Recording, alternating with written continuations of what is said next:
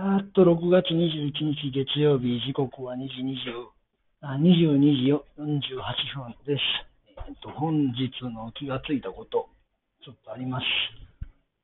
えー働き方改革、このコロナで騒がれ出して1年間、働き方改革という言葉が世の中からスポッと消えたような気がします。えーっと、緊急事態宣言を明けて、まあ、どうなるか、世の中がどういう動きになるか分かりませんけれども、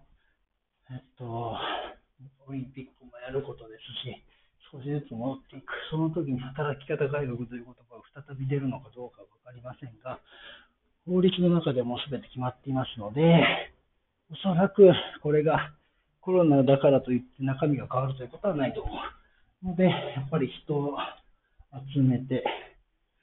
えー生産性上げて、能力を高めてということを、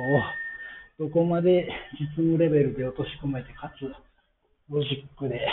納得させることができるのかということになります。うーんとそもそも一生懸命働く人っていうのは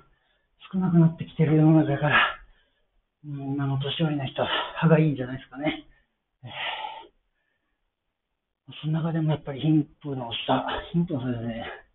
貧困、えーお金持ってない人の差とか、いろいろあるから、本当はそういうのが働く意欲になればいいんやけども、なんかね、そういうのなくてもいいみたいな、現実なくても困らないし、えーいい暮らしさえもとな,、ね、なければ生活できる人も多い。まあそれがいつまでも続くわけないんですけどね、保護者の保護もいつまでもあるわけでもないし、誰かの囲碁のもと、ずっといけるわけでもないんで、子供たちには自力で問題を解決できる力を身につけてほしいと、そんな感じです。以上です。